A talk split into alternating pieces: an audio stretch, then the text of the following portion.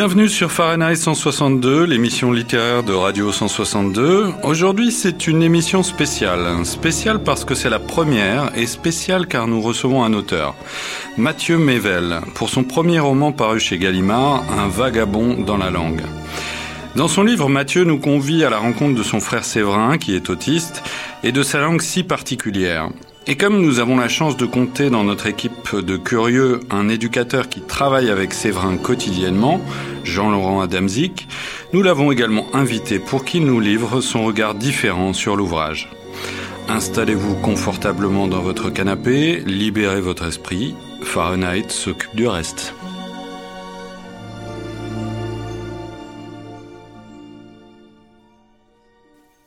Donc Mathieu, ma première question, elle est très simple. Est-ce que tu peux résumer en quelques phrases euh, ton bouquin pour nos auditeurs? Euh, elle est très simple, elle n'est pas si simple que ça cette question parce que l'histoire est absolument pas ce qui est ce qui est le plus important dans, dans ce livre, mais je vais répondre à la question quand même. Euh, c'est l'histoire d'une fratrie, en particulier de deux frères, euh, qui se situent tous les deux à deux endroits très différents de la parole, puisqu'il y en a un dont on comprend, c'est le narrateur, qu'il qu'il écrit des livres, qui fait du théâtre, donc qu'il est du côté de la parole, et, que l'autre, euh, le dernier, euh, est un son plus jeune frère est autiste et donc parle très très étrangement, très mal, j'ai envie de dire. Bon, c'est une fratrie, j'ai dit, parce qu'il y a quatre frères. Euh, au milieu, il y a aussi deux frères euh, qui sont là. Donc voilà, l'histoire euh, euh, commence avec les souvenirs du narrateur sur ce dernier frère. Puis ensuite, le, le, frère autiste vient rendre visite au narrateur qui habite à Rome. Il y a une conférence au cours de laquelle il, doit parler des, acteurs, conférence qui est perturbée. Euh, euh, par des rires complètement inopportuns du, frère autiste. Et puis ensuite, l'été arrive, il prend sa voiture et il va rejoindre euh, son frère. Euh, J'ai pas dit que le narrateur habitait en Italie. Il va rejoindre son frère en, Bretagne dans la troisième partie du livre. Et euh, là, il y a des scènes de famille et des scènes entre les deux frères qui alternent avec des, des rêves, des réflexions. Voilà comment je pourrais dire. Donc il n'y a pas des rebondissements. C'est-à-dire, c'est un. Bon, on en reparlera peut-être. C'est drôle parce que tu n'insistes pas beaucoup sur, euh, sur, sur, la, la, réflexion autour de la langue que, que t'as permis finalement euh, ben, cette relation avec ton frère euh, Séverin dont tu dis qu'il parle mal. On, va, euh, on va rediscuter ça, on va dire, pendant, pendant l'émission. Euh, mais euh, c'est marrant que tu n'insistes pas sur, sur, sur ce voyage un petit peu que tu proposes au, travers de la langue dans ce, dans ce bouquin. Non, mais tu as, bien raison de me, de me reprendre. J'ai rebondi sur euh, l'histoire et donc sur le côté euh, qu'est-ce que ça raconte, qu'est-ce que tu as voulu raconter. Mais ce que ça raconte euh, fondamentalement, c'est pas ces deux rebondissements de l'un qui vient rendre visite à son grand frère à Rome et de l'autre qui va prendre sa voiture, une Kangoo, pour aller en Bretagne. Ce que ça raconte, c'est évidemment un voyage, un voyage dans la langue. Ça s'appelle un vagabond dans la langue. Et il y en a un qui est évidemment le, le plus vagabond des deux, euh, qui est ce frère qui parle très différemment, mais on vagabonde tous dans la langue. Et le livre raconte euh, ce voyage. Euh, dans la... Oui, Jean-Laurent, ouais, tu, tu as rajouté. Dans le livre, il y a, y a, une anecdote où, où toi-même, Mathieu, tu, tu, vagabondes avec euh, cette réflexion sur une figue ouais. en famille que je laisserai découvrir. Mais, euh, mais c'est vrai qu'on vagabonde tous dans la langue. Pour ceux qui ont voyagé un peu, qui maîtrisent pas les langues des pays où on a pu voyager, c'est pas si simple que ça. Ouais. Tu, tu veux que je raconte l'anecdote de la figue? Oui, on peut, si, si tu le souhaites. je, je, me suis retrouvé à, à vivre en, en Italie et euh, la, la, figue se dit il fico en, itali en italien. Et, masculin.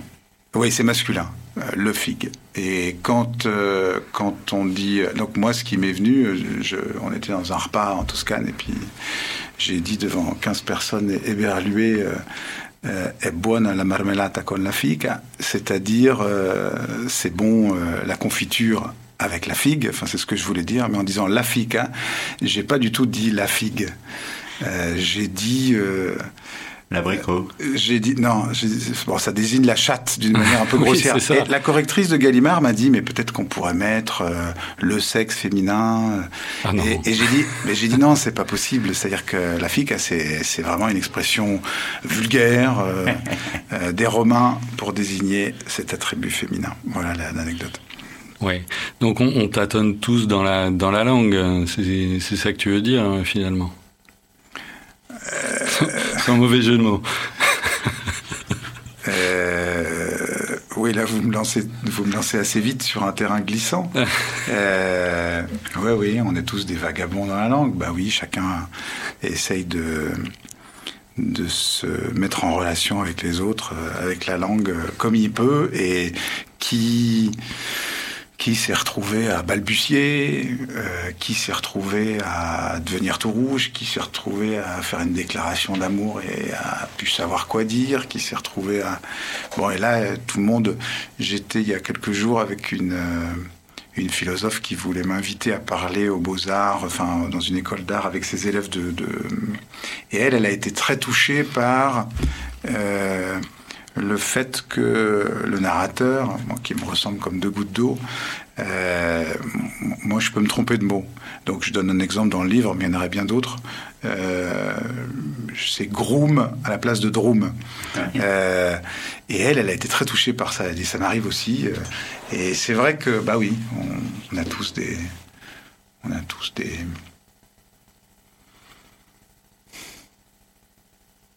c'est même pas des erreurs, mais il y a, des moments où, où, euh, on part et on vagabonde dans la langue. Bah c'est ça que ça raconte. Oui, et je pense que c'est une, ça représente des opportunités aussi euh, dans la langue. Mais je pense qu'on y reviendra au fil des questions.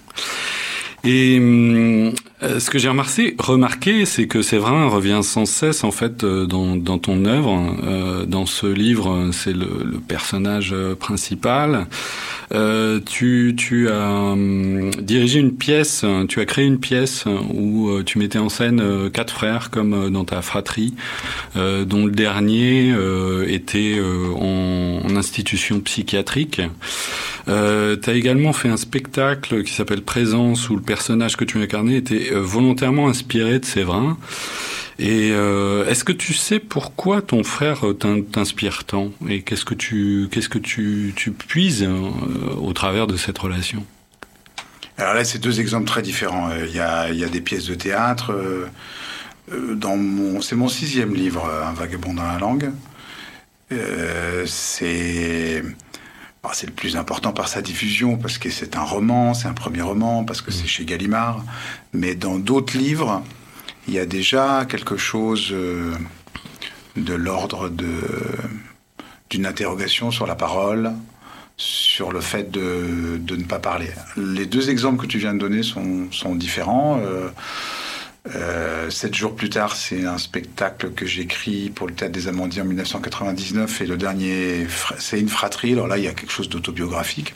Le dernier frère, en effet, dans un, dans un, dans une institution. Euh, au passage, euh, les frères viennent le chercher avec un revolver et donc il l'enlève. Hum. mais ça, je le raconte pas dans mon bouquin. Et présence, c'était un un spectacle avec Joël Pomera, l'auteur et metteur en scène, dans lequel il nous avait demandé de travailler en tant qu'acteur sur des êtres qui auraient un rapport euh, étrange au réel. Chacun a choisi euh, qui, un drogué, qui, de quoi je me souviens, euh, un schizophrène, bon, il y avait des gens un peu plus, un peu plus classiques. Et puis, je ne sais pas pourquoi, j'ai eu envie de travailler sur, euh, sur Séverin. Et donc, moi, j'ai essayé de reproduire la façon dont il parle. Donc, parce qu'en plus, avec Pomeran, on fait des impros. Donc, du coup. Est-ce que, est-ce que c'est pas l'origine, justement, de ton interrogation sur, euh, sur la langue? En, tout cas, moi j'ai eu cette impression en, lisant le, livre. Est-ce que c'est est-ce que c'est vrai ou est-ce que je me trompe? Bah là, tu me poses une question euh, qui est, qui est à la fois centrale. C'est peut-être pour ça que je ne sais pas répondre, je ne sais pas. Et ce que j'aurais écrit s'il n'y avait pas eu Séverin, en fait? Mm, Euh, bon, ce qui est sûr, c'est que de grandir euh, quand Jean-Laurent a une autre expérience, parce que toi, tu, tu, tu, tu, tu es avec lui. Ouais, ouais, je le vois souvent. Mais- là. Euh, là, il est autiste, il est dans un institut médicalisé dans lequel euh, toi, t'es es intervenu. Ouais, mais ça. quand on était petit, c'était pas ça. Il, il avait un retard de langage. On se disait, bah, il va parler. Il était un peu différent, mais on ne disait pas, il est autiste. Donc, ce qui est sûr, c'est que pour revenir à la question que tu me poses, euh, grandir avec, euh, on était quatre frères, grandir avec un dernier frère qui a un retard de langage et qui ne parlera jamais, bon, il est évident que ça, ça crée quelque chose dans une famille, c'est pas rien. Euh, Il y a faux d'ailleurs. Il n'y a, a pas un moment où euh, tu t'es questionné, où tu as pris conscience de, de, de ça finalement? Non, pas tellement. Euh, si je devais répondre euh, sur pourquoi j'ai fait du théâtre, je répondrais pas par Séverin. Hmm. Il est évident que ce que tu, ce que tu nommes là, c'est c'est important, c'est c'est énorme, mais non, je j'ai fait du théâtre pour pas m'ennuyer dans la vie, pour euh, pour, pour, pour, pour, pour sortir de l'adolescence et m'approprier un peu le- l'existence.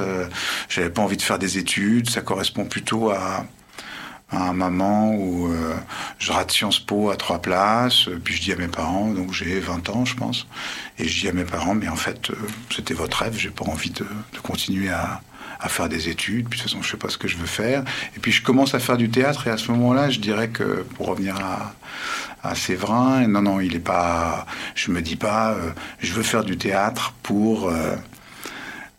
pour venger mon frère qui parle pas, moi je vais parler. Non, je me dis pas ça. Je me dis pas ça. Après, il est évident que, bon, dans ce livre en particulier, puisque je lui donne la parole, j'essaie de recréer une langue à partir de la sienne. Il parle pas toujours aussi bien que dans le livre. Et, Eh ben, moi, en fait, je suis son éducateur, il m'appelle le cateur. Ouais. Et en fait, moi, qui ai- j'ai- reconnu vraiment le. C'est c'est un travail formidable que tu as fait là, de, de retranscrire sa parole à l'écrit comme ça. Mais euh, avec les collègues, ouais, on a, on, on se replonge très vite euh, dans ce langage. Mais, mais on le comprend nous, Toi, tu comprends toujours ce qu'il dit? Très souvent, ouais, Ouais. très souvent. En fait, il a des phrases comme ça qui reviennent régulièrement. Donc en fait, quand il dit monsieur dame, euh, on sait que c'est une histoire d'un monsieur à qui il a dit bonjour. En fait, il a dit bonjour madame et c'était quelqu'un qui était de dos avec les cheveux longs. Et quand il s'est retourné, c'était un monsieur. Enfin voilà.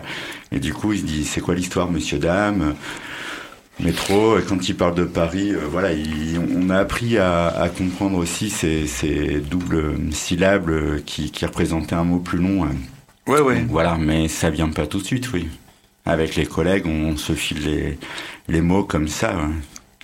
Mais c'est c'est vrai que du coup, nous, on essaye d'utiliser les mots complets. hein. Par contre, on ne maîtrise pas sa langue, donc on garde la nôtre. Ben, je, pense, je pense que tu le montres dans, le, dans, dans ton bouquin, euh, justement, qu'on on arrive au- à comprendre Séverin, euh, même au-delà des mots. Mais c'est ce, que, Ah ce dont parle Jean-Laurent, en fait.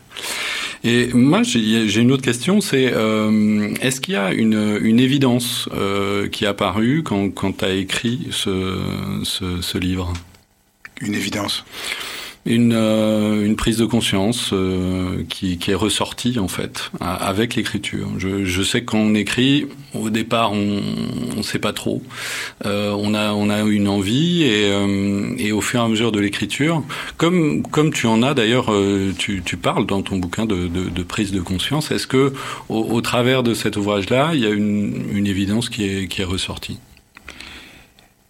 Et ouais, ouais, il y a, il y a un truc énorme pour moi, mais d'abord, je dirais euh, que je m'aperçois avec le livre de l'importance de Séverin dans, dans ma biographie. Mmh. Donc ça, c'est ce dont on vient de discuter Mmh. depuis cinq minutes. La deuxième chose, c'est que moi, j'avais jamais écrit de roman parce que j'aime pas trop. euh, Enfin, j'aime pas trop quand c'est fabriqué, les personnages, il y a une intrigue, etc. Donc j'avais un rapport un peu bizarre. Je, je lisais du théâtre, de la poésie, des, essais, des textes. Bon, j'ai plein j'ai tout un panthéon de mes écrivains préférés, mais vraiment le roman. Bon, d'ailleurs, il y a il y a, il y a un, petit, un, petit, quelque chose qui, qui, raconte ça dans le livre. Quand je dis que le roman m'a fait penser à Jean-Claude Roman, c'est-à-dire celui qui a menti à sa mmh. famille. Bon, je... Donc, euh, j'avais pas envie d'écrire de roman. J'aurais pas, j'avais pas pensé écrire sur Séverin. Je me suis pas dit à un moment, tiens, je vais écrire un bouquin sur mon frère. Ce que j'ai découvert, c'est que j'avais un rapport à la langue qui était euh, j'aimais les écrivains qui avaient du style donc ceux qui écrivaient dans une langue un peu un peu obscure un peu compliquée euh, plus c'était difficile d'accès plus t'as as des exemples? Euh, William Burroughs euh, Arnaud Schmitt on peut, on peut, difficilement faire plus. Euh, mais même euh, le plus classique pour moi, c'était Walzer. Et Walzer, il écrit pas vraiment de romans. D'ailleurs, il va échouer toute sa vie à écrire un roman. Il va laisser que des fragments. Mmh. Bon, moi, j'étais très touché par euh, par ces gens qui avaient quelque chose de très important à dire, mais qui n'arrivaient pas à le dire, ou, qui, ou Artaud. Ou, euh... Ah oui, Artaud, c'est un bon exemple justement de ce que tu de ce que tu exprimes en fait. Ouais, de, de, de... Bah, moi, Artaud, par exemple, quand il écrit à Rivière, il envoie ses poèmes chez, chez Gallimard, puis Gallimard lui dit, mais c'est pas complètement au point, puis il fait, mais évidemment que c'est pas au point, ce sera jamais au point, c'est ça qui me plaît, c'est que c'est insuffisant, défaillant, bon, ça, ça me parle énormément. Ouais, je vais... Je vais... Et du coup, je... excuse-moi, parce que ta, ta question est... J'ai découvert avec ce livre une espèce de joie beaucoup plus simple, d'écrire comme comme je sentais, comme je mm. et c'est un été qui est un été un peu douloureux pour moi parce que euh, ça ressemble ça ressemble assez à une séparation quoi. Le, le, le, le, narrateur est dans un moment un peu il est là avec sa kangou, mais il, il glandouille un peu quoi. Et j'ai un souvenir de l'écriture euh, qui était chaque matin je me levais avec le plaisir immense de de préciser un peu la langue de Séverin, en fait avec une grande clarté. Il y a une espèce de clarté qui m'est tombée dessus durant l'été 2018, au milieu des, des, souffrances de, de, ma propre existence. Et cette clarté, c'était... Euh, L'écriture, c'est pas plus que ça. Tout à coup, on parle comme, comme, comme on est, on va au plus simple. Et dans ce livre, plutôt que de chercher ma langue obscure, ma, mon style ou je sais pas quoi, mais il n'y a pas de style, je m'en fous complètement. J'écris pas pour moi, j'ai juste le plaisir à dire au plus de la, la plus grande, au plus de gens, au maximum de gens, de la façon la plus claire, comment une personne comme Séverin est lumineuse, comment sa parole nous, nous, nous, nous éclaire, comment et cette beauté-là. Donc je, je, tenais à, je t'ai coupé, mais je tenais à continuer là-dessus parce que c'est, c'était, c'est un moment d'écriture extraordinaire pour moi. Hmm.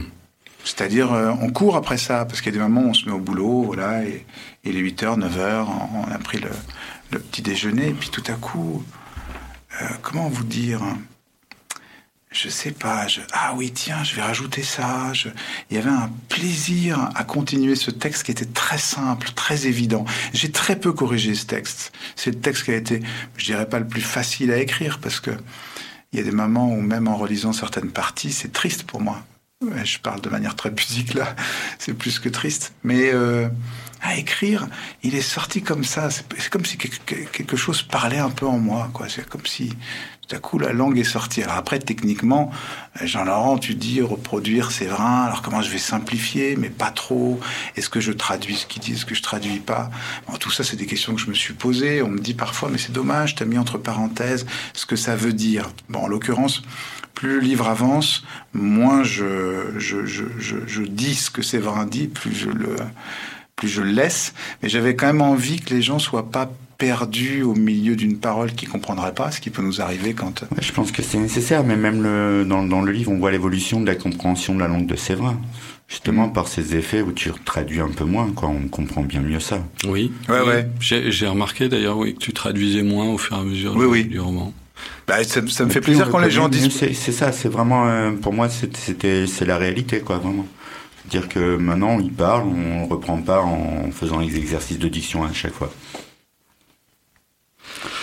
Alors, euh, tout au long du livre, tu, tu rapproches sans cesse à Séverin, en fait, de références littéraires et, culturelles. Euh, tu, tu, ouvres l'ouvrage en, en, traduisant un passage d'Hamlet euh, dans la langue de Séverin. Tu, tu associes ces monologues tonitruants euh, à la façon dont Flaubert lisait ses textes à voix haute, ou encore sa façon d'honorer euh, euh, les, les, les, morts à celle de la culture mexicaine. qu'est-ce que tu qu'est-ce que tu cherches à à, faire au travers de, de, de, de, ce procédé euh, dans le, dans le livre est-ce que, est-ce que tu cherches à réhabiliter euh, Séverin? Est-ce que tu, tu cherches à, à redorer son image euh, parce que il est stigmatisé en tant qu'autiste? C'est, c'est les questions que je me pose. Ouais, ouais. Euh, j'ai pas cherché. Non, sur le moment, j'ai pas cherché. Je, je, je j'écris comme je, comme je pense, j'ai envie de dire. C'est-à-dire que ça me vient comme ça, ce sont mes références. J'ai plutôt enlevé des références intello pour pas faire un livre de... Après, je peux pas nier que... Je le sais maintenant, mais j'en avais pas conscience quand je l'écrivais. C'est aussi une forme de déclaration d'amour, quand même. Donc c'est vrai mmh. que c'est vrai que j'ai pas cherché à. J'aime pas beaucoup ce discours euh, des victimes, des, stigmatisés, etc. Bon, alors évidemment, faut pas. Euh, je suis pas dupe. La société euh, de production capitaliste ou de succès dans laquelle on vit ne fait aucune place, absolument aucune, pour des gens comme Séverin. Là où autrefois on pouvait euh, éventuellement réserver à l'idiot du village euh, un petit rôle dans le village. Il y a absolument aucun rôle possible. Bon, là, là-dessus, je suis, je suis triste, pessimiste et, je crois lucide. Mais maintenant, c'est vrai que certainement que malgré moi, j'ai cherché à, l'honorer. Le, mot l'honorer est, assez juste. Enfin, je, je, reprends le mot que tu viens de prononcer. Mmh.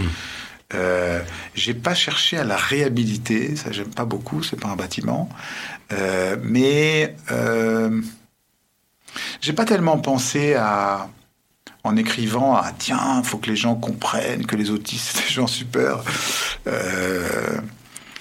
J'ai raconté les choses comme elles me venaient, mais c'est vrai que je l'honore. Je raconte pas, par exemple, il y a des choses qui pourraient le déshonorer un peu plus. Il peut avoir des côtés égoïstes, agaçants. Euh... Il faut savoir que c'est vrai, c'est un fan de culture. Euh, il, a, une collection de CD qui est juste inouïe. Il est, c'est un grand fan de jazz. Euh, les films, il, adore ça et en fait, il va pas rigoler forcément à la première petite comédie toute bête là. Ouais, on voit qu'il a qu'il a baigné dedans aussi. Donc. Ouais, c'est possible. Je trouve que c'est trop. Alors, on va faire une on va faire une petite pause. On a beaucoup parlé de Séverin, de l'origine de ton roman. Maintenant, je vous propose de, de poursuivre et d'explorer encore davantage la langue de Séverin avec ce morceau qui, je suis sûr, vous ne laissera pas indifférent. Il s'agit de La Mémoire et la mer de Léo Ferré, interprété par l'immense Bernard Lavillier.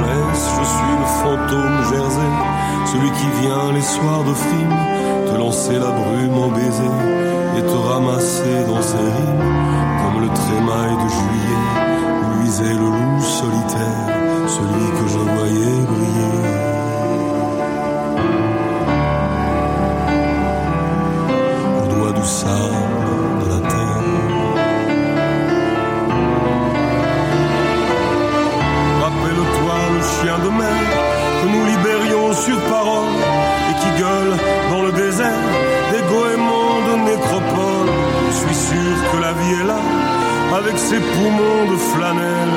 Quand il pleure de ces temps-là, le froid tout gris qui nous appelle. Je me souviens des soirs là-bas et des sprints gagnés sur l'écume. Cette barre des chevaux rains, au ras des rocs qui se consument, au longe des plaisirs perdus, aux rumeurs d'une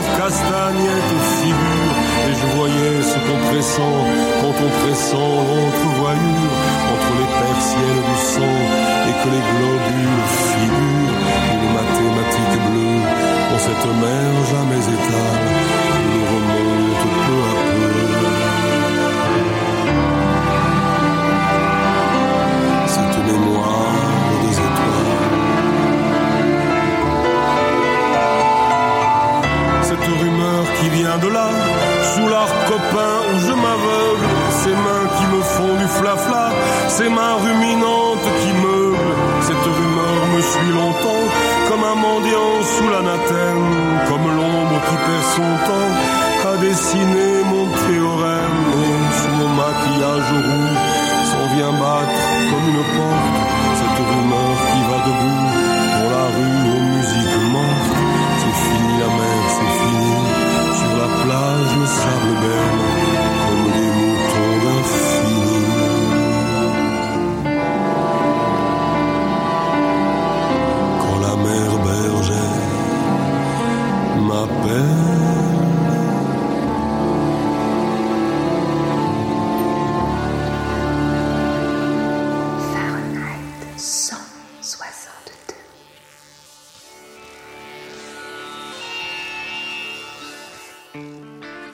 émission présentée par Pierre Boillier en exclusivité sur Radio 162.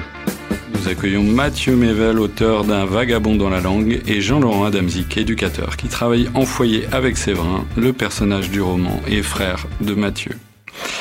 Alors pour tout vous dire, euh, moi j'ai jamais rien compris à, ce- poème qu'on vient d'écouter, et pourtant, euh, pour moi, il est l'un des plus beaux qui soit. Il me parle sans comprendre réellement euh, son sens.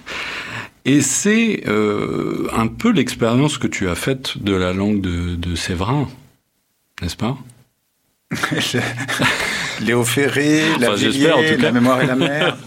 Euh, euh, Ce que je veux dire, c'est les, les paroles, les mots qu'on ne comprend pas. Euh, et c'est souvent le cas dans, dans les, dans les poèmes, mais qui pourtant nous parlent. Parce qu'il y a autre chose qui, passe en fait. Bah, moi, je, crois que il y a, ce qu'on se dit et qui passe.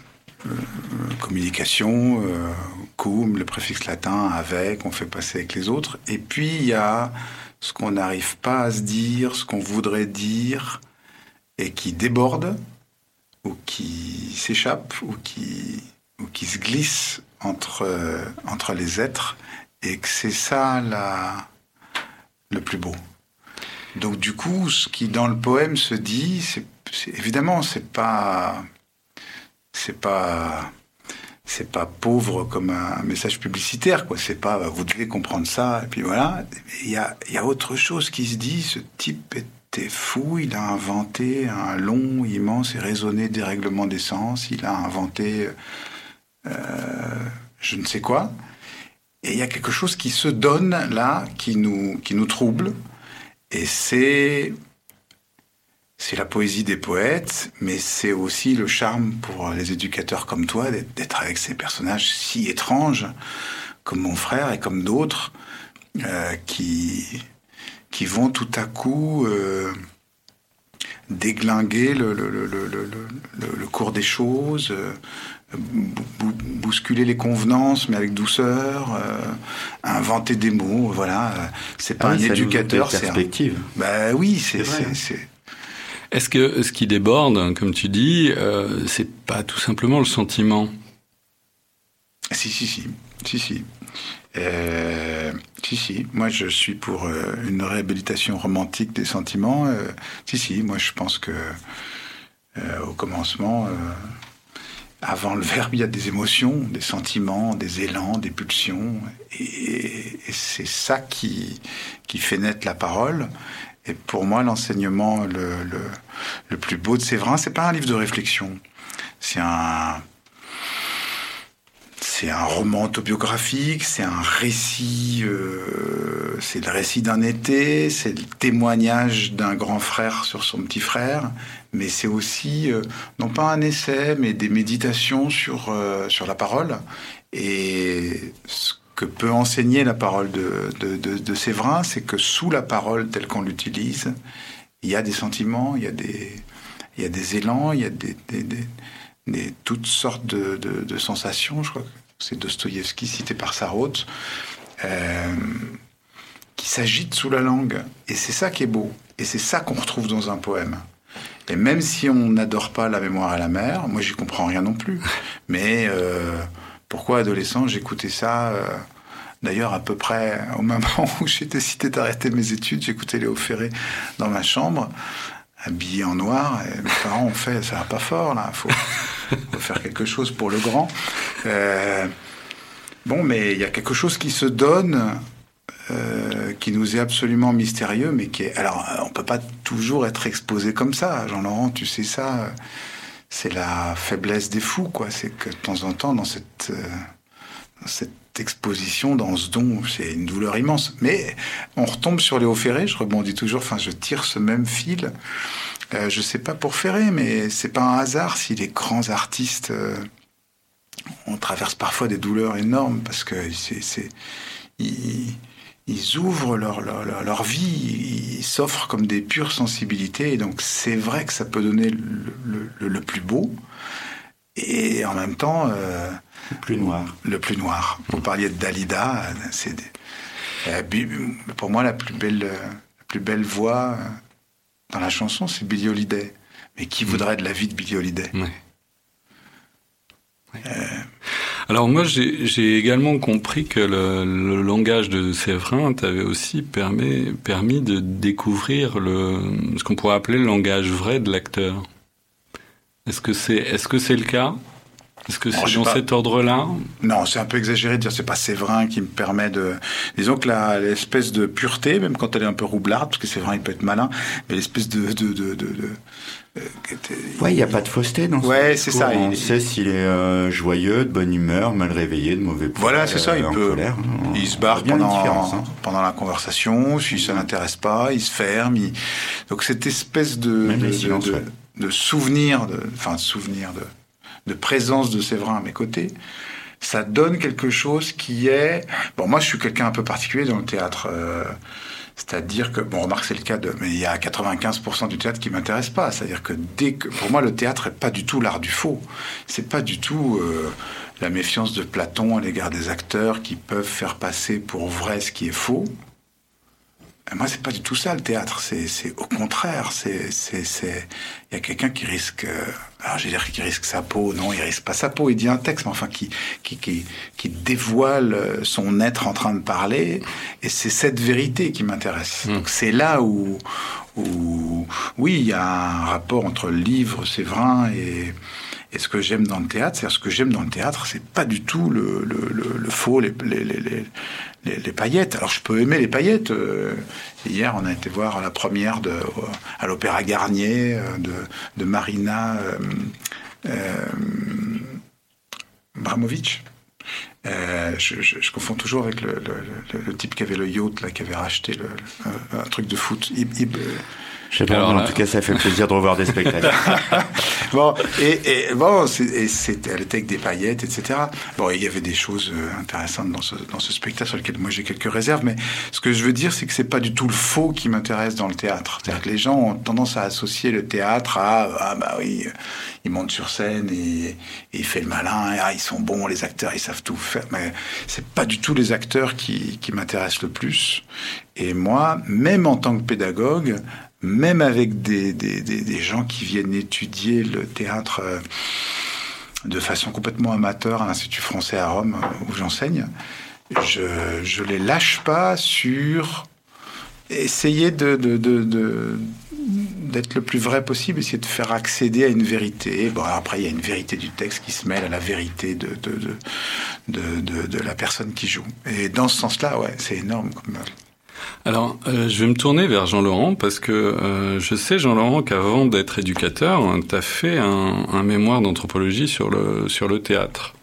Et je voulais savoir si euh, tu étais ah, l'émission commence là, en fait vous m'avez si tu étais d'accord avec ça avec euh, avec la vision de Mathieu euh... alors ben, en fait moi ce que j'ai observé j'ai choisi mes troupes hein, et euh, et encore aujourd'hui, euh, non, je travaille exactement comme toi. J'ai eu l'occasion, et je vais balancer aussi sur Pierre, euh, puisque je l'ai invité à participer à un petit fanzine sur un, un festival de théâtre. Euh, donc on avait créé le fanzine. Et à l'époque, euh, une de nos amies communes, Florence, on avait été voir un spectacle et en fait c'était beau. Le spectacle était franchement beau. Et on s'est fait chier pendant une heure, le dire. Et euh, tout, tout le, la critique, c'était sur ça, c'était beau.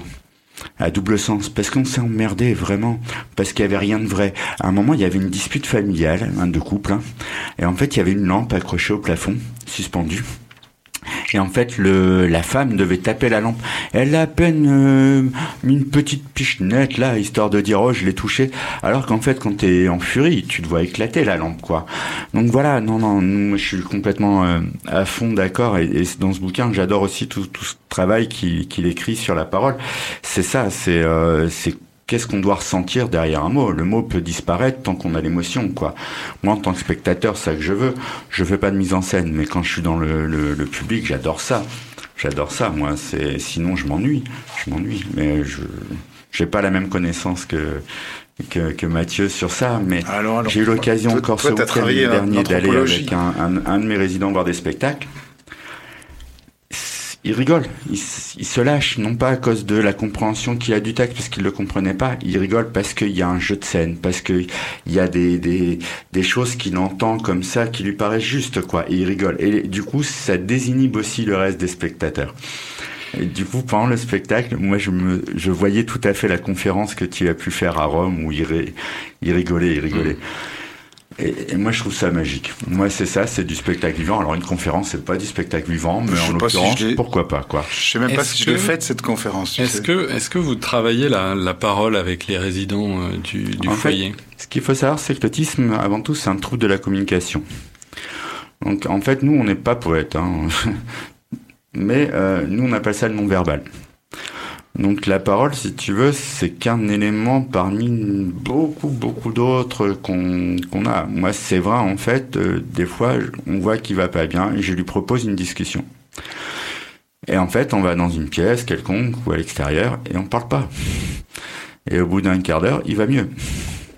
Pourquoi? On ne sait pas. Ou il va pas mieux, parce qu'il a pas réussi à dire quelque chose. Mais en tout cas, il s'est passé des choses pendant un quart d'heure sans même forcément ouvrir la, la bouche, quoi.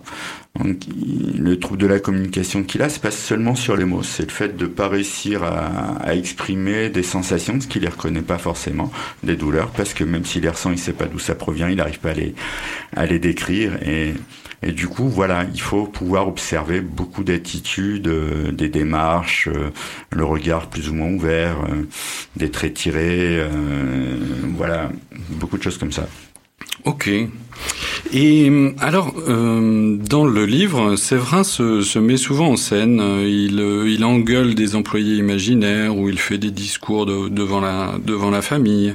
Est-ce que euh, Séverin et sa langue, euh, à l'instar des comédiens, ne nous tendent pas un miroir de la société ou, ou de, ou de nous-mêmes?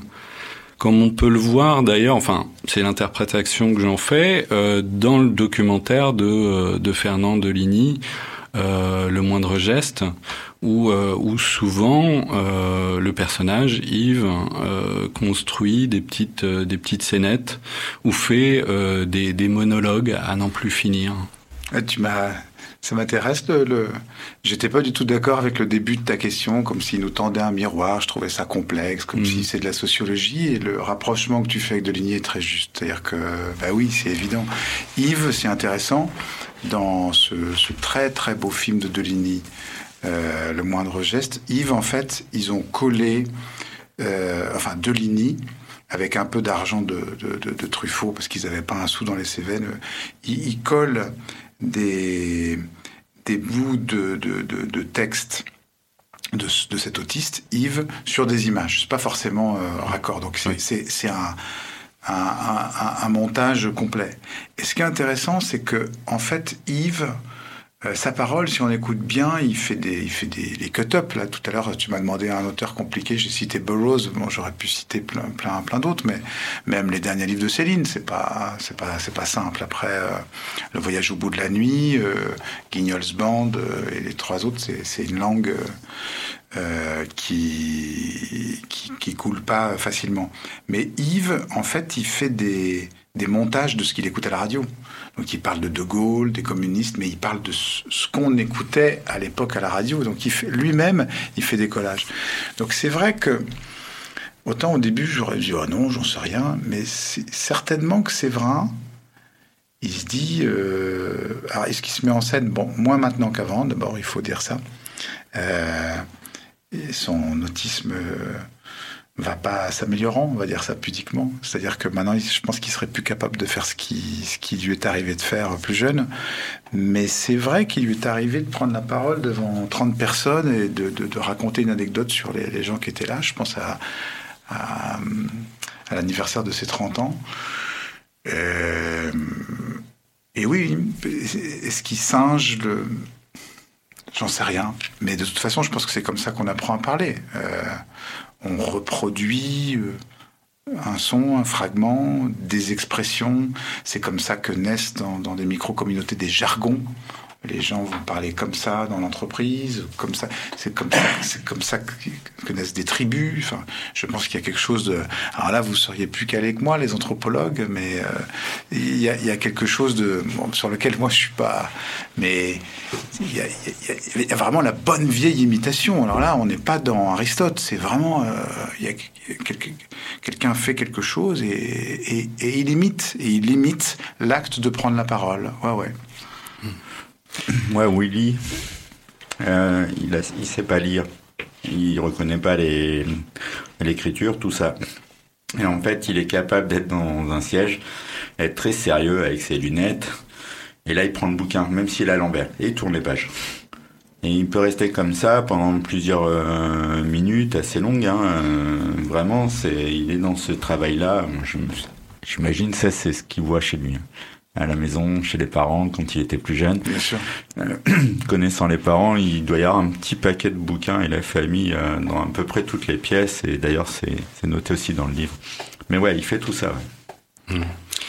Et euh, si on continue justement sur la sur la parole de, de Séverin, est-ce que euh, l'art brut, euh, l'art naïf, euh, la peintre Séraphine par exemple ou le facteur cheval euh, parlent la langue de, de, Séverin dans le sens où ben, ils sont capables de d'amener quelque chose rien que par le, le, sentiment qui transparaît dans ce qui dans ce qui dans ce qui nous propose tout simplement. Ouais ouais, bien sûr.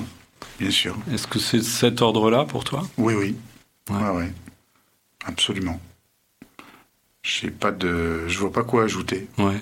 Est-ce que tu as des, des peut-être des idées Est-ce qu'il y a des œuvres qui te qui te font penser à, à la parole de, de Séverin? Euh, J'ai vu au théâtre, bah non, quand j'avais visité le, le, le, la collection de d'art brut, comment ça s'appelait ce lieu à Paris, à la Maison Rouge? Euh, donc là, il y avait des œuvres. Il y a quelque chose de l'ordre du, bricolage merveilleux, du jaillissement d'une idée. Parfois c'est loufoque, parfois c'est c'est très percutant, mais une espèce de de simplicité de de de, de l'art qui serait. C'est J'allais dire, c'est comme la droite et la gauche. C'est, ouais, je me lance sur un terrain un peu. c'est-à-dire, c'est comme si dans l'art, il y avait euh, le sophistiqué, l'art contemporain, la galerie blanche avec mm. un truc, etc. Puis de l'autre côté, il y a les punks, les, les, les, mm. les, les les Indiens Les, enfin, les Indiens, ouais, ouais. J'aime, j'aime bien ce mot indien, ouais. Ouais, ouais. Euh, et alors après, ça veut pas dire que... Euh, là, par exemple, je suis passé le voir il y a vraiment très peu de temps et il avait acheté des crayons. Et donc, euh, je me demandais ce qu'il avait bien pu faire de ces crayons. Et il y avait les crayons sur sa table de nuit avec un petit carnet. Je me suis permis d'ouvrir le, le, le, carnet pour, pour, engager la conversation plus pour autre chose. Le carnet était absolument blanc, quoi. Il, il, il, il fait pas, donc il produit pas. Mais euh, il avait acheté les crayons parce qu'il avait envie d'avoir des crayons, comme il aurait envie d'avoir des photos. Un paquet de carnet, mais ouais, il écrit une fois ou deux par semaine. Ah ouais? C'est son prénom. Oui, c'est ça, son prénom. On continue le travail que, ta mère a, a, initié pour écrire son, son prénom. Et on voit d'ailleurs à travers euh, ça, quand il écrit, euh, on voit aussi un peu son état. Quand il est en forme, il est plus concentré. Quand il est plus concentré, il écrit davantage de lettres. Et dans un ordre qui correspond plus à celui de son prénom. Voilà. Eh ben, je pense qu'on va faire une, une, deuxième petite pause euh, avec un morceau que nous a choisi Jean-Laurent. Et je te laisse euh, le présenter le morceau, Jean-Laurent. Eh, bah ouais, alors moi, j'ai forcément j'ai été du côté du jazz parce que c'est vrai, comme je vous disais, il écoute beaucoup de jazz. Alors euh, c'est pas toujours lui qui choisit les, les disques qu'il qu a, mais euh, j'ai déjà vu repérer ça. Et alors, j'ai choisi un morceau de Nina Simone. Et euh, alors, je, mon accent anglais, hein. c'est ne, ne, me laissez pas euh, être incompris. voilà. Donc en anglais, c'est Don't Let Me uh, Be uh, Misunderstood, un truc comme dans le genre. Magnifique.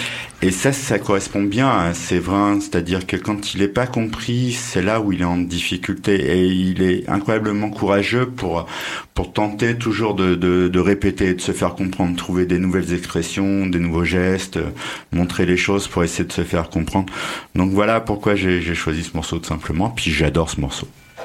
Super, merci. Baby, you understand me now. If sometimes you see that I'm mad, don't you know no one alive can always be an angel? When everything goes wrong, you see some bad. I'm just a soul whose intentions are good. Oh Lord, please don't let me be misunderstood.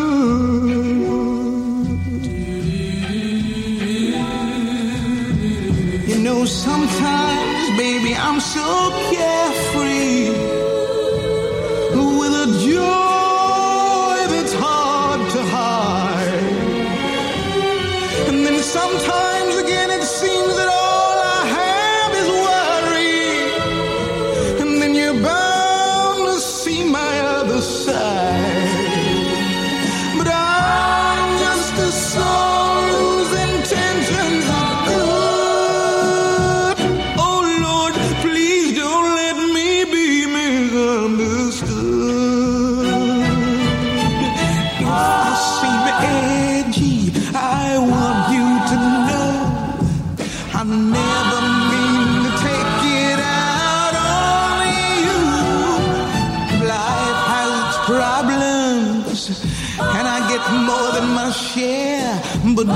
that's one thing I never mean to do. Cause I love you.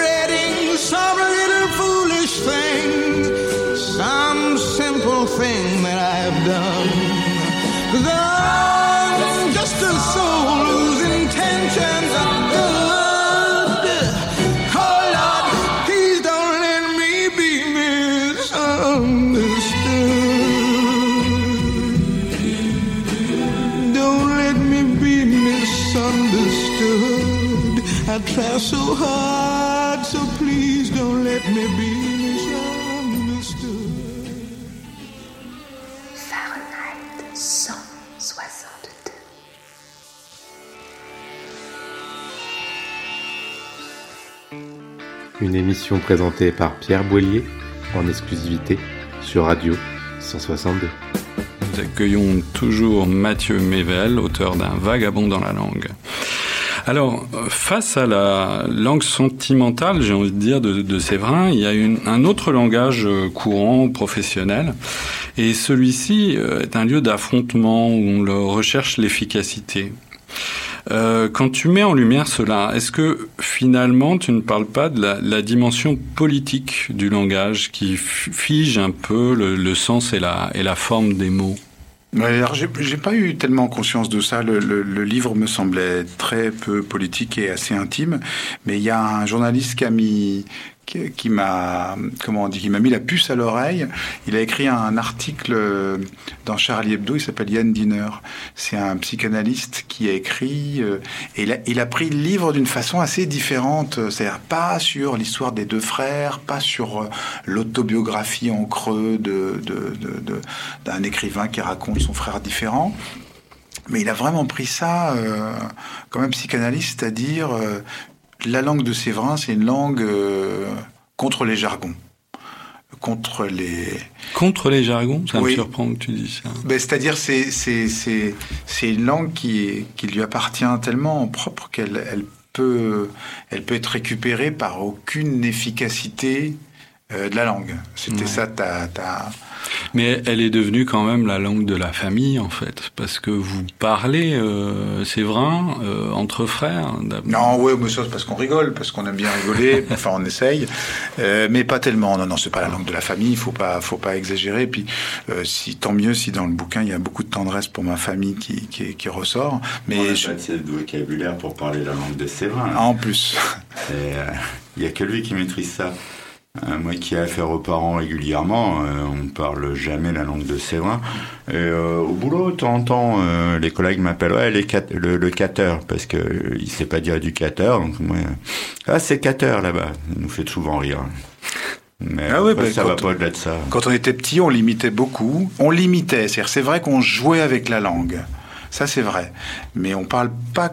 Je dirais pas qu'on parle comme lui, mais c'est vrai que par exemple, il savait pas dire handicapé. On disait pas autiste quand il était petit parce qu'on savait pas, personne n'avait posé ce diagnostic. On disait, euh, enfin lui disait, et il disait pas handicapé. C'était un mot de quatre syllabes impossible à prononcer par lui. Il disait cacapé.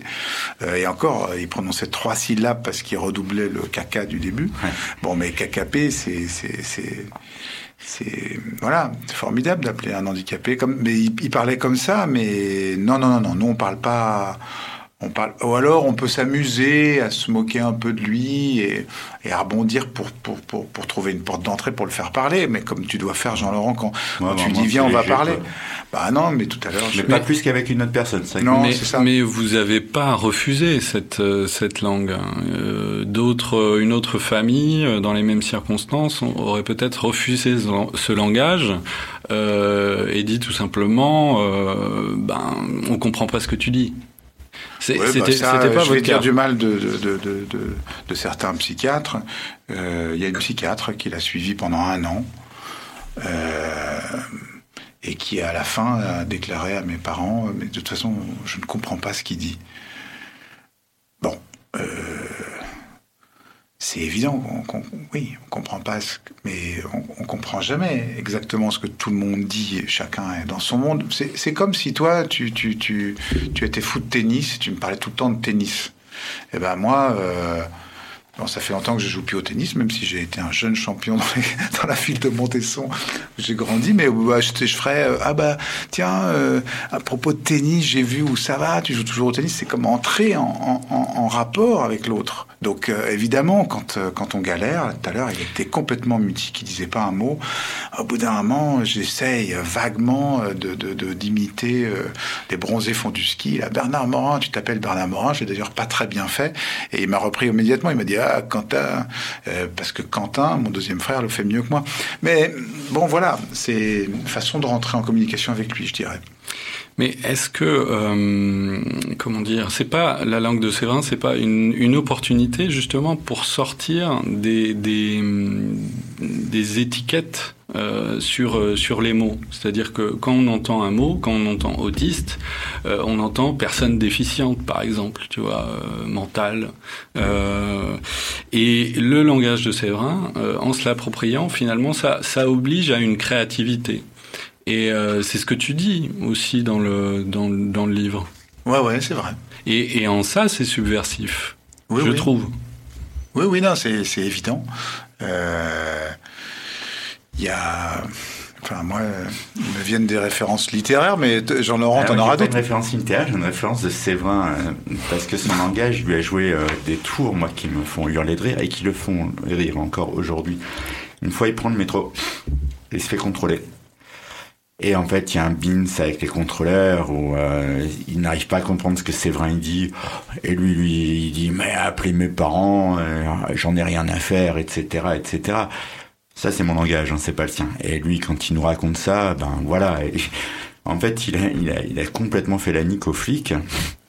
euh, Sans avoir rien à se reprocher, il avait juste pas pris bon arrêt, je crois. euh, Ce qui, quand même, faut voir que c'est vrai, prenez le, le RER, le métro, enfin, c'est juste un truc euh, de dingue hein, pour euh, pour une personne comme Séverin à la base. euh. Mais euh, ouais, ouais, lui, il est, il est comme ça dans sa vie, il crée des choses et euh, il décontenance beaucoup de gens avec ses mots, quoi. euh. Et il fait, j'imagine que les policiers après ont dû réfléchir plusieurs fois avant de lui mettre les menottes et tout. Ça s'est fini avec les menottes quand même. C'est pas raconté dans le livre, mais c'est son grand fait d'armes, ça. Ah, Euh, ouais, C'est-à-dire j'adore. qu'il a- En fait, quand il a pas le moral, on lui parle de ça. Il a, fait- ouais, ouais, bah oui, il adore ces, ces, ces, ces moments d'héroïsme. Mais en fait, il est comme tout le monde. C'est-à-dire comme, comme quand avec les personnes âgées, elles vont pas très bien, on fait ah mais tu te souviens, t'avais fait ça, etc. Bah ça nous relance. De toute façon, on parle tous dans la langue de nos souvenirs, hein, puisque Ouais, c'est vrai. on est tous faits d'un passé qui nous. Mais c'est vrai que oui, oui, il faut certainement beaucoup de. Enfin, ça, ça déclenche de l'inventivité. Et après, quand on ne comprend pas, euh, bon, il s'était fait retrouver, il s'était retrouvé aux Champs Élysées. Là, il avait pris le RER A dans l'autre sens, et il s'était retrouvé à avec bah, la police lui avait mis les menottes. Bon après, euh, je pense qu'il est un peu désarçonné par ce qu'il leur a dit. euh, euh, mais dans le bouquin, je raconte cette anecdote. Je l'ai perdu une fois dans le métro. Et euh, je regardais des photos en plus. Il n'y avait pas encore de téléphone à l'époque, mais. euh, et puis tout à coup, le métro est parti, le, truc s'est fermé, comme ça. Puis je l'ai vu partir. Alors je me suis dit, alors là. J'ai dû lui dire, tu m'attends la prochaine, mais je ne sais même pas ce que j'ai dit, parce que de toute façon, il n'aurait pas très bien compris. Puis bon. Je reprends le métro suivant, je m'arrête à la prochaine, mais sans savoir s'il avait poursuivi dans le métro aussi. Et puis j'ai entendu euh, la- dans les haut-parleurs de la RATP, on demande Machieu Mérel. Bon, et j'ai compris que Ça, c'est pour toi. c'est pour qu'il était là. Et ça, c'est vrai que c'est merveilleux, quoi. Ah ouais.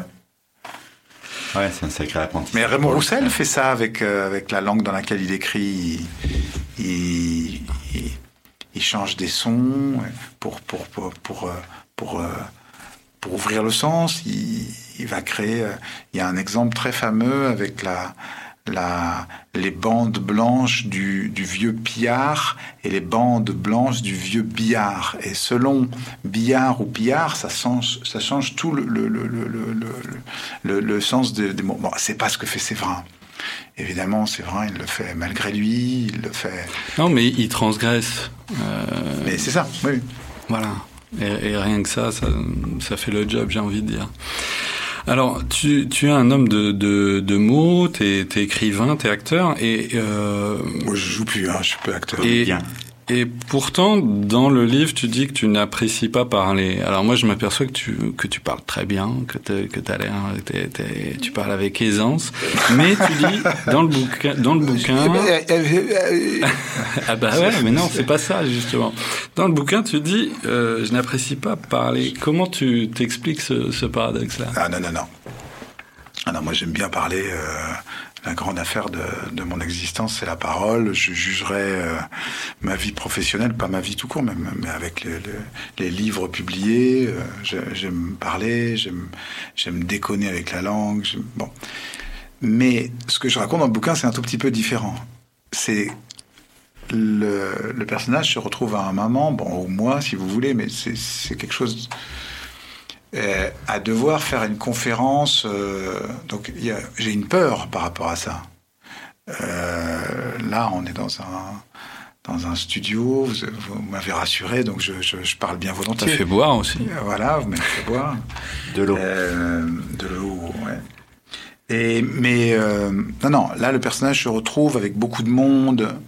C'est cette peur, c'est pas la peur de parler, c'est plutôt la peur an- ancestrale et théâtrale d'être devant l'assemblée réunie qui va te, juger.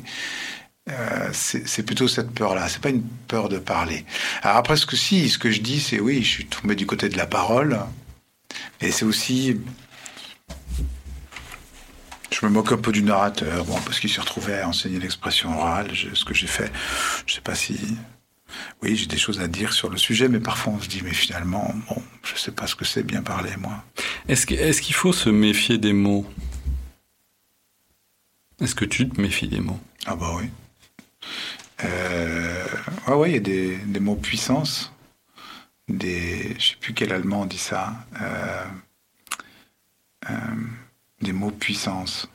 C'est-à-dire qu'il y a des, il y a des mots qui sont contaminés. Bon là, c'est une discussion plus, plus contemporaine, plus politique, mais il y a des mots, euh, il y a des mots qui immédiatement, euh,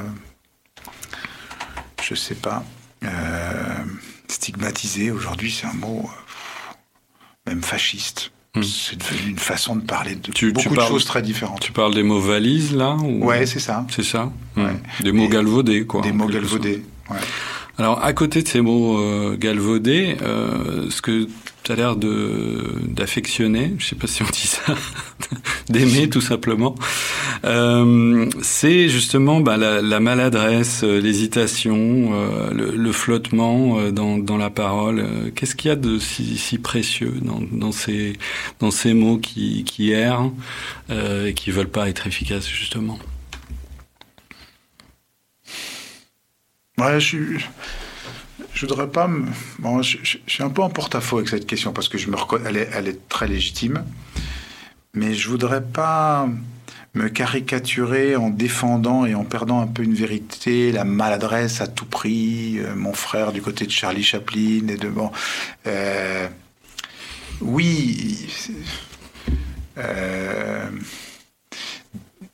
disons que c'est vrai que contre le, le langage, c'est bon, moi je supporte pas la langue de bois, enfin j'ai du mal, hein.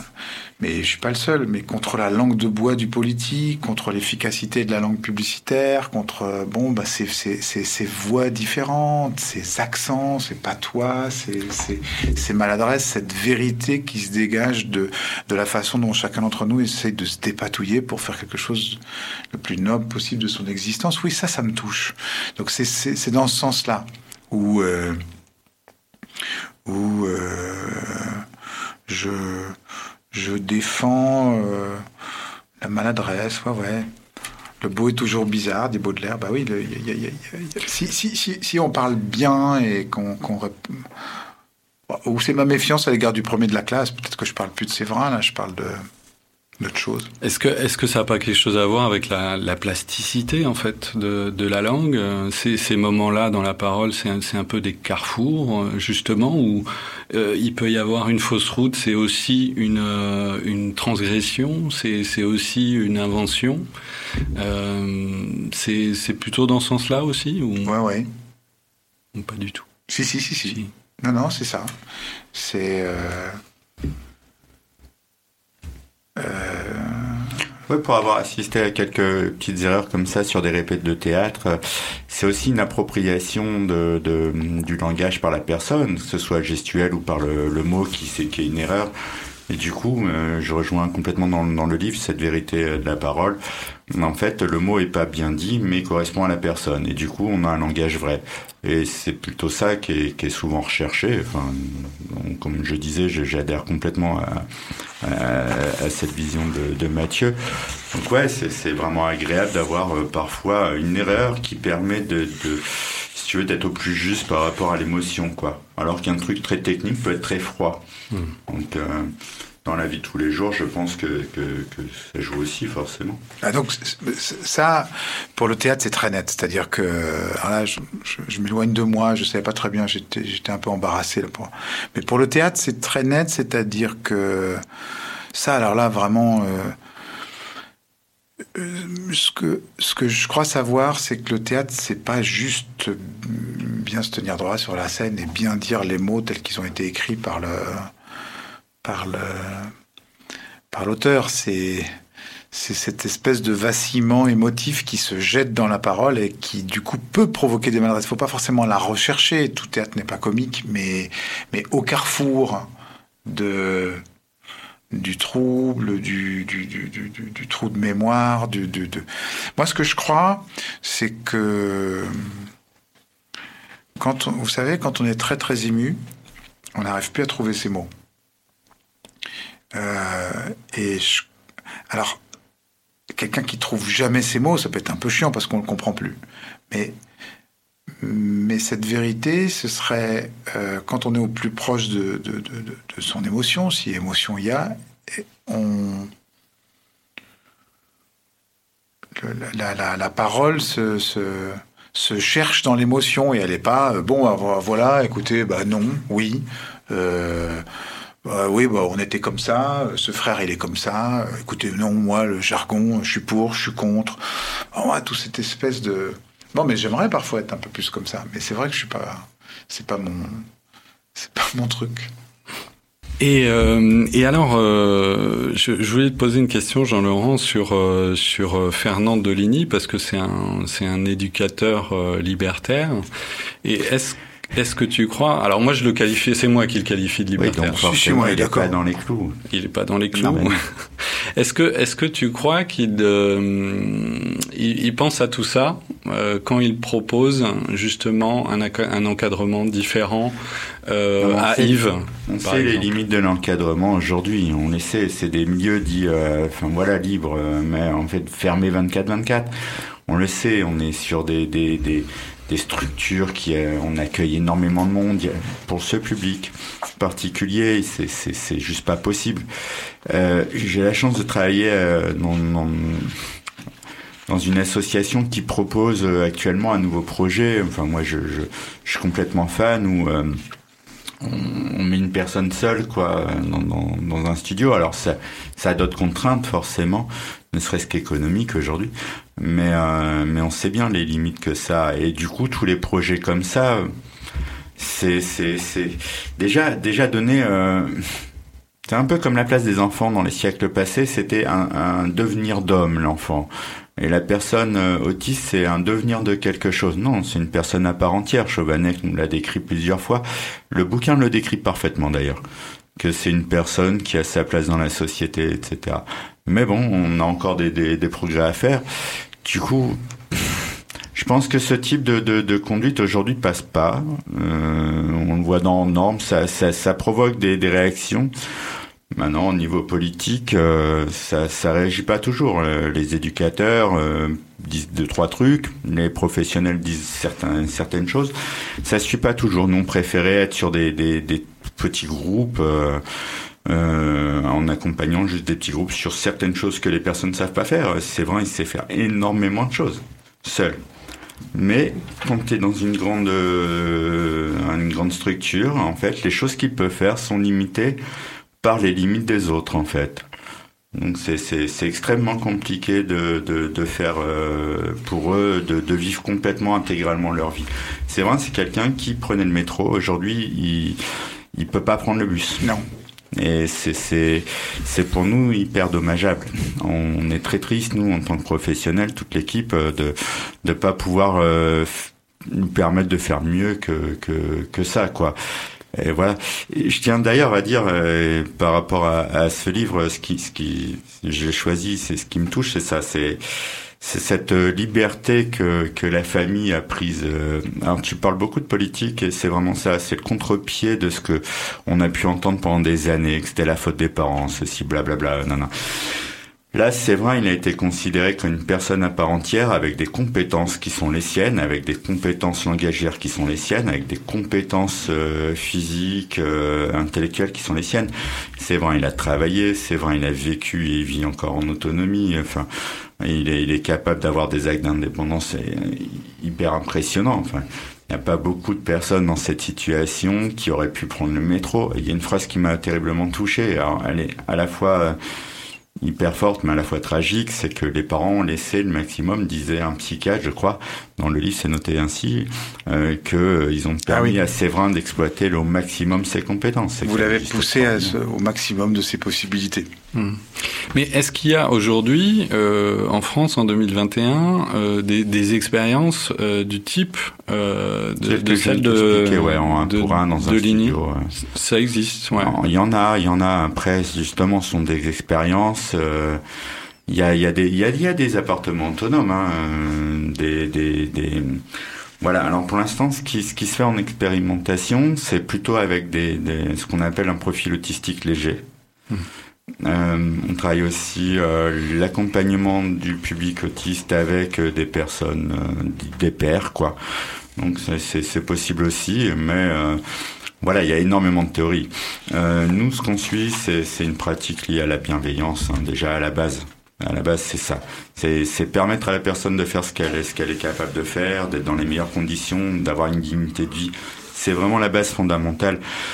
Il y y a plein de théories qui existent, le sans gluten, le ceci, le cela, il y a rien qui est prouvé sur ça, il y y a beaucoup de choses qui, qui existent. Moi, je, je continue à croire qu'une personne qui est mise en avant positivement pour les, les, les, actions qu'elle fait, va avoir envie de reproduire ces actions positives. Positif, c'est pas hum, dans le sens ça fait plaisir à l'autre, et, que la personne, elle, elle, elle est bien, elle vit bien, elle est contente de faire ce qu'elle a à faire, et du coup, voilà, ça reproduit ça. Après, c'est, c'est, c'est, c'est- je suis assez d'accord de dire faut pas appeler ça autisme, handicap. Après, il faut bien mettre des, des mots parfois, mais il n'y a pas un autisme. Il y a autant d'autisme qu'il existe de personnes en situation de handicap euh, diagnostiquées autistes. Donc c'est, c'est hyper compliqué. Mais bon, voilà. Après, euh, ce bouquin, c'est, c'est, c'est, on n'a pas beaucoup de témoignages, beaucoup de témoignages de professionnels, d'encadrants. Tu parlais du, documentaire, c'est un encadrant. Euh, on a très peu de bouquins de l'intérieur et quelques-uns. Je parlais de Joseph Chauvanec, français, très connu. Je vous invite à le lire. Mais voilà, là on a un témoignage de la famille. C'est. Et puis pas un témoignage, j'en veux à la société parce que on m'a accusé de ceci, de cela. Non, là on a, un parcours de vie avec une fratrie et on a juste quelqu'un qui, a qui, a, qui a une vie. Enfin moi je... Ouais, ça m'a emballé ce livre, euh, honnêtement.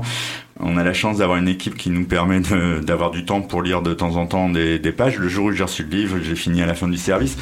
Et on se, on se le prête avec les, les collègues là. euh, non, non, c'est hyper touchant, c'est émouvant. Enfin, nous, on a adoré ça. Et puis, on apprend plein de choses, plein de choses. À la fois sur euh, sur une fratrie, sur la vie, etc., sur l'autisme, euh, même pour nous. euh, tu parlais de transgression du langage. Mathieu, toi, tu parlais de ce que ça pouvait nous inspirer dans la vie. Ben voilà ce que c'est ce livre, c'est ça. C'est euh, tiens, on n'est pas obligé de parler bien, correctement, euh, nana. On peut dire des choses différemment, qui ont un sens. Voilà, mais dire les choses vraies, ça c'est c'est quelque chose qui a touché euh, l'équipe. Après, bon, ben, on a été touché aussi par le fait que dans le bouquin, l'équipe euh, dont je fais partie a été euh, a été quand même A été cité. euh, mis en avant, quoi. Ça nous a touché, on peut pas le nier. Non, non. On a remarqué toutes les fautes d'orthographe qu'on fait aussi dans les. Dans le cahier Alors, de liaison. Mathieu, est-ce que tu veux rajouter un mot pour, euh, pour conclure l'émission?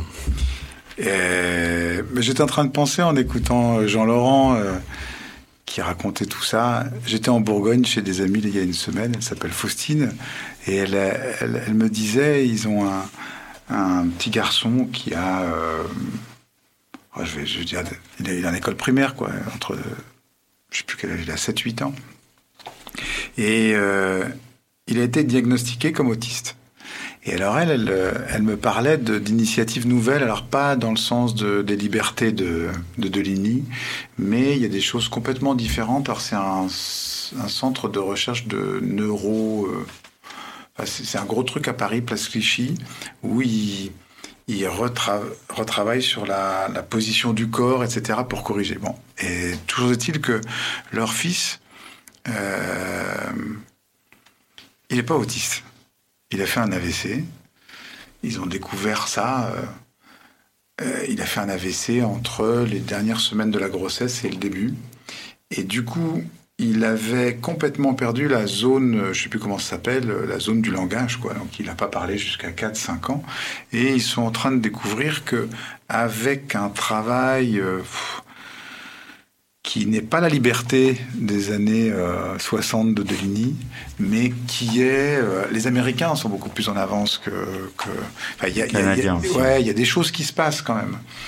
Derrière le mot autiste, à un moment, on a mis plein de gens, quoi. On, on a mis des, des, des, des gens qui ont un trouble de la communication, mais il suffit de, de, de rentrer une fois dans, dans, dans l'institut médicalisé à Plouet, euh, que, que Jean-Laurent connaît bien, pour voir qu'il y a, il y a euh, des personnes assez âgées dans des fauteuils roulants, euh, des, des, des, des gens qui, une femme qui avait un casque parce qu'elle pouvait se taper la tête contre les murs, des, des gens qui viennent vous parler presque normalement. Enfin, il y a des gens très très différents. Donc, euh, euh, autiste, c'est comme. euh, je vois pas mieux que ce que j'ai écrit. C'est comme table, quoi. Il y a, il y a des, des tables en bois, des tables noires, des tables claires. Et il y, a, il y a des êtres humains. Il y a des êtres humains dont on peut penser qu'ils sont autistes. Je pense à, à ce petit garçon, et puis qui ont juste fait un AVC et qui est en train de, de reprendre dans le système scolaire avec un cho- quelque chose qui n'existait pas à l'époque de Séverin, c'est-à-dire les comment ça s'appelle les aides quand quand il y a un enseignant qui vient aider euh, dans la classe? Un AVS. Ouais, c'est Ouais, ça. A- AVS. AVS, ah, parce que comme euh, les Français ont le don de. SNCF, AVS, Alors, nanana, enfin il y a des. Juste pour info, à Lorient, on a la chance dans toutes les écoles euh, maternelles d'en avoir un par classe. Ouais, c'est ça. Hum, Sans, sans personne forcément en situation de handicap. Donc c'est c'est plus les mêmes. euh, ouais, alors c'est encore alors c'est c'est encore autre chose. Par exemple, je suis frappé par le nombre de d'enfants, d'adolescents qui ont des troubles neurologiques, troubles de l'attention. Enfin, il y a des choses nouvelles qui Hmm. qui, qui débarquent. euh, Mais c'est sûr que Arrêtez la télé, écoutez la radio. euh, tout ce qui tout ce qui favorisera le, le- la possibilité de bah, d'inclure ces différences. euh, Justement, il y a, tu, tu viens d'Italie, je peux me permettre, Pierrot, une question? Vas-y, ouais. question. Parlez-moi Tu- italien. marques dans le livre que ça aurait peut-être été un petit peu différent s'il avait été euh, à l'école euh, plus longtemps, c'est vrai? Bah, je pense à deux choses très différentes, là, puisqu'on parle des structures Ça a été publiques et fait de en Italie, sans revenir en arrière, c'est pour ça. Ouais, alors, il y a deux choses par rapport à l'Italie. Je pense que s'il avait pu aller à l'école, il aurait appris des choses. Et donc, du coup, euh, je pense que euh, il y a le respect de la personne, comme tu dis, mais il y a aussi l'environnement dans lequel tu grandis. Euh, bon, c'est pas pareil d'être dans quelque chose de où quelqu'un cherche à t'enseigner quelque chose. Tu vois d'une part, et puis en Italie, moi, ce que j'ai vu, c'est qu'il y a beaucoup moins de structures publiques et que les gens sont beaucoup plus avec les familles. Mm. Euh, bon, ce qui, Voilà, Ce en qui- Europe, il y a plein, plein de systèmes différents. il y a, ple- voilà. Eh ben, on va, on va se quitter là-dessus. Euh, C'était la première de Fahrenheit 162. Euh, Mathieu Mével, merci beaucoup d'être venu. Ah ouais, merci. Merci Jean-Laurent Adamzik Euh, pour merci ton expertise. Pierre Boelier. Et merci à Pierrick, le, le. Manitou des, des manettes. Allez, à plus. Bye.